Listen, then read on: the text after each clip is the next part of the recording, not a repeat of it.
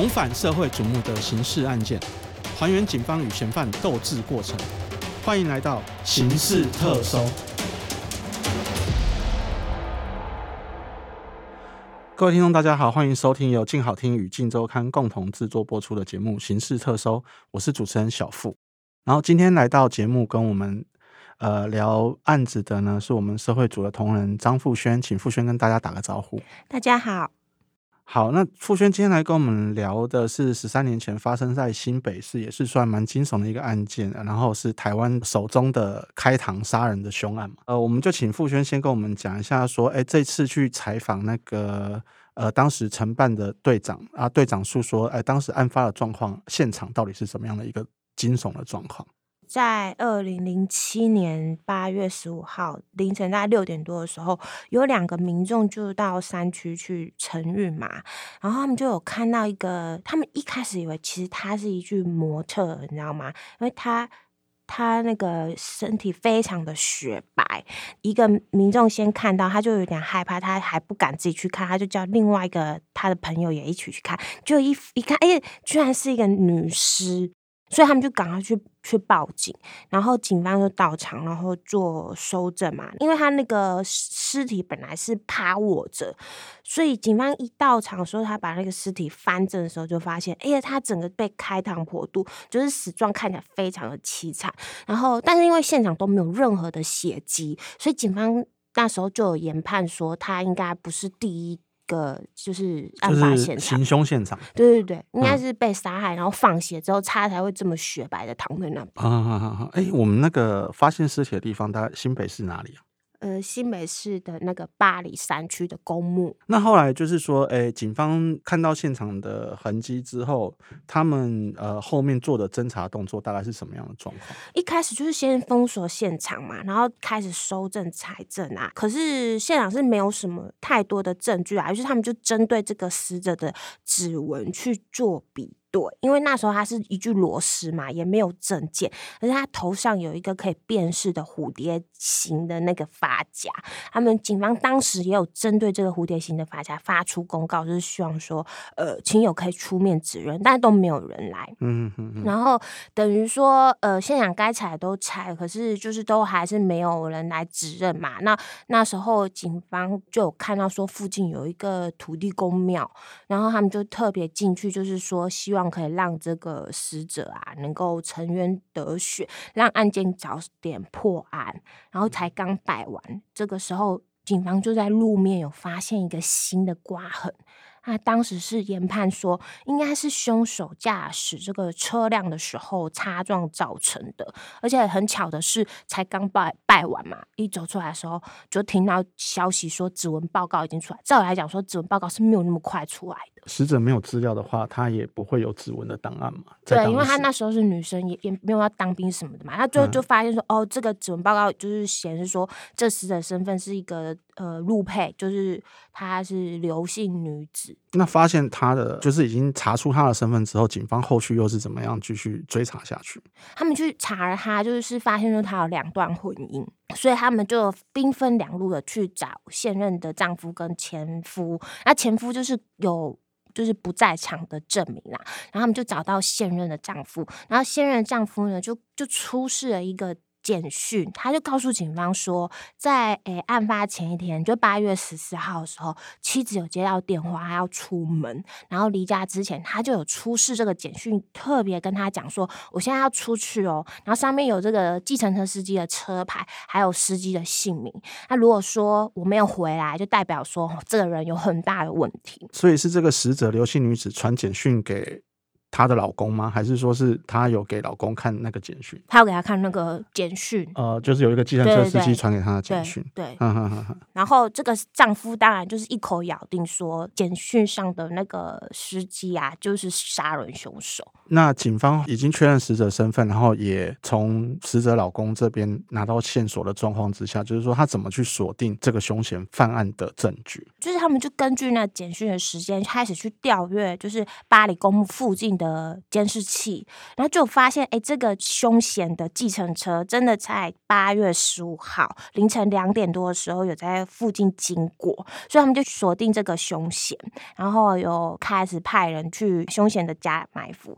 一直到那个十六日的凌晨四点的时候，这个确信凶嫌就是才驾车返家。那警方就当然啦，见机不可失，就马上上前包围。啊，包围的时候就是说，有在他家或者是他车上找出什么证据证实说他杀了这个刘姓的死者嘛？一开始他们就先打开他的那个后车厢嘛，然后就有一股异味。就是承办的警官告诉我们说，就很像那个死鱼味跟尸臭味混杂在一起。可是因为当时他那个车厢后面啊有钓鱼的用具，然后所以凶险就。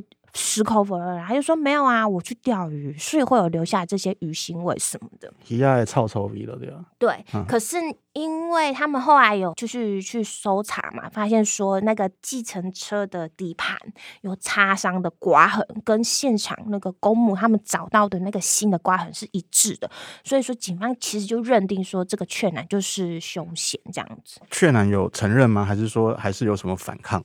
他完全就是非常的冷静，冷静到就是那个当时承办警官都觉得说他就是冷静到太假了，好像要掩饰什么。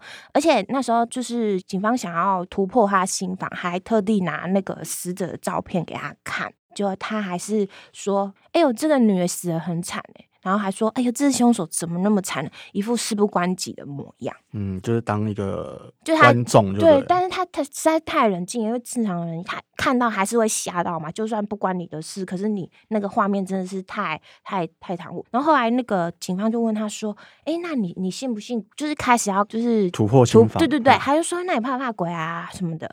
然后那个确信男子就说：哎，别跟我来这套，我连祖先都没有再拜，还说我连坟墓我都敢睡。”所以这时候警方就想说，好，那就直接干脆到他家搜索。然后他一直都都不承认嘛。然后到他家搜索以后，他老婆的一句话才让他俯首认罪。那老婆是讲了什么，让警方可以直接将他逮捕？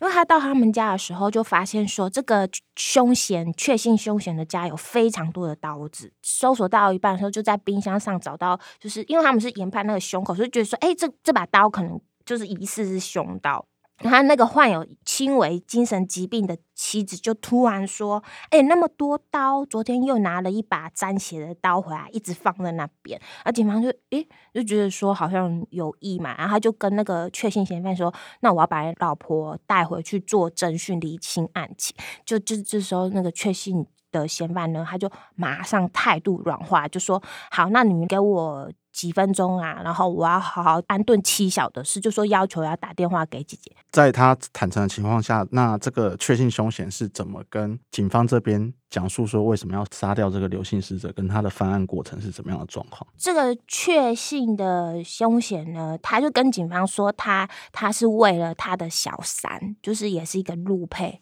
嗯嗯嗯，对，他说，因为这个死者，他跟他的小三，就是死者跟确信凶嫌的女友嘛，是同乡，然后他不满意，说他在老家那边放话说这个小三在台湾卖淫，嗯，所以他就想要警告他，警告到开膛破腹也有点，对，这是后面有故事的，对对对，那这段故事大概是什么样的状况？他就是说，他其实一开始是要警告嘛，所以说他就用话术骗他出来，就说，哎，他就。打给那个死者说：“我来告诉报名牌，就是投资股票报名牌。”然后那死者就就赴约嘛，然后他就开计程车载他到那个五谷的一家摩铁汽车旅馆。嗯哼哼，然后一下车之后呢，他就叫那女的坐在那个旅馆的椅子上，然后他就开始露出真面目，他就说：“你不要乱讲话啊！”就觉得说他不可以这样子讲他女朋友的事啊，就是觉得死者要死者闭口。可是这死者他是他态度其实也蛮强硬的，他就一一开始他还挑衅他，就说：“你不敢啊，你要干嘛什么的。”然后。后来这个凶嫌就被激怒了嘛，他就拿出浴场的凶刀，然后就朝这个死者的身上刺了两刀。嗯。但是呢，这个死者他还是没有闭口，他就是还是继续在挑衅他，还说你根本就没胆杀人。结果这个雀男他就刚好也是陆军特种部队退役的，他那个手法是非常的矫捷，所以他就也经不起他的的挑衅，他就直接用左手反拿那个刀把，直接朝那个。就是死者的心脏刺下去，当死者已经当时被刺了两刀，嘴巴还是没有停，就对了。对啊，可能他那个家乡的人个性比较剽悍吧，我也不知道。反正他就是都没有在怕，然后还一直不断挑衅，嗯、因为这也是警官告诉我们说，他觉得说这个死者之所以会死，也是因为他一直在挑衅凶嫌。嗯，对，然后他就当场就一刀毙命。呃，他行凶后，死者断气之后，那他是怎么样处理尸体的部分？到最后为什么会在巴黎的山区被发现？呃，这个凶嫌呢，他发案以后，他都非常冷静，就像他面对警方这样，他就先用那个旅馆的床巾啊，把尸体包裹以后，就把它丢到他的后车厢。然后，因为他身上都溅得满身是血嘛，他就载这个尸体回家，把自己清洗一番之后呢，然后可能就是利用这个洗澡时。人就在思考说我要怎么处理这个尸体，他就觉得说啊，那我就把它丢到大海去好了。那因为他又怕说我把它丢到大海，可是。那个尸体会浮上那个海面被人家发现，他就说：“那我就放血，然后让这个尸体呢没有机会浮上来。”于是他又开了这个车，带着这个尸体呢到了另外一个桃园的某家的汽车旅馆，把他那个尸体拖到浴室以后，从就是开膛嘛，然后让他放血之后，想说要沿途返家的时候，就是沿那个西滨公路把这个尸体弃在大海里面。可是就很不巧，就是那天可能那边海钓的人特别多，他就一直找不到机会。这个也很巧，就是他就开开开开开开到了从桃园嘛一路往北开，开到了巴黎的山区啊。他为什么去那边，你知道吗？嗯，因为他老婆之前就是在那边住过那边的疗养院哦，对，然后他就觉得很熟悉那边的地缘环境，他就。哎，干脆一不做二不休，就把尸体直接丢在那个公墓的山区，刚好也没人，就对，没人啊。之后呢，他就把那个死者的衣物就丢在台北市新生高架桥下面的排水沟灭证，这样啊。所以衣服跟尸体都处理完了，但是他就是这个凶手到底跟。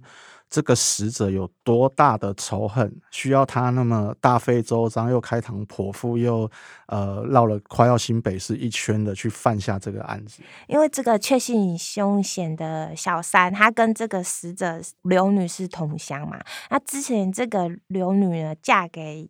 前夫是假结婚真卖淫，但是因为这个前夫呢有跟这个刘女勒索，然后还有就是什么性生活就是有点需索无度啊，最后这刘女受不了，他们两个人就离婚收场。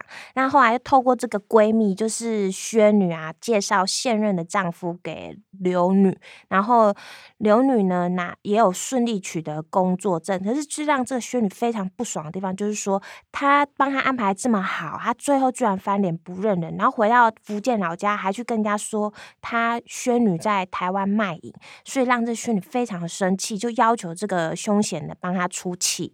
算是说，呃，凶嫌的小三其实帮了死者很多忙，但是结果死者却回去对岸故乡说他在台湾卖淫，变成引到引发不满就对了。嗯，那最后就是说，呃，这个凶嫌最后的下场大概是什么样的状况？呃，后来他就被判在二零零九年的时候。呃，就被判无期徒刑定谳，这样。哦，被判无期徒刑定谳。然后这个承办警官他也有告诉我们说，因为他就是犯案的手法很专业，然后又很出奇冷静嘛。但是他还有一点非常冷血，是说他还曾经告诉这个警方说，他完全不后悔，他就是说希望赶快判他死刑，然后到地狱以后还要再杀那个死者一次。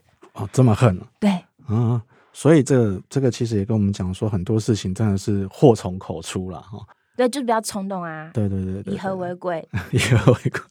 好，我们谢谢傅轩今天来跟我们分享这个案子的过程啊，也谢谢大家今天的收听。有兴趣了解更多的听众，欢迎锁定由静好听与静周刊共同制作播出的《刑事特搜》，我们下次见。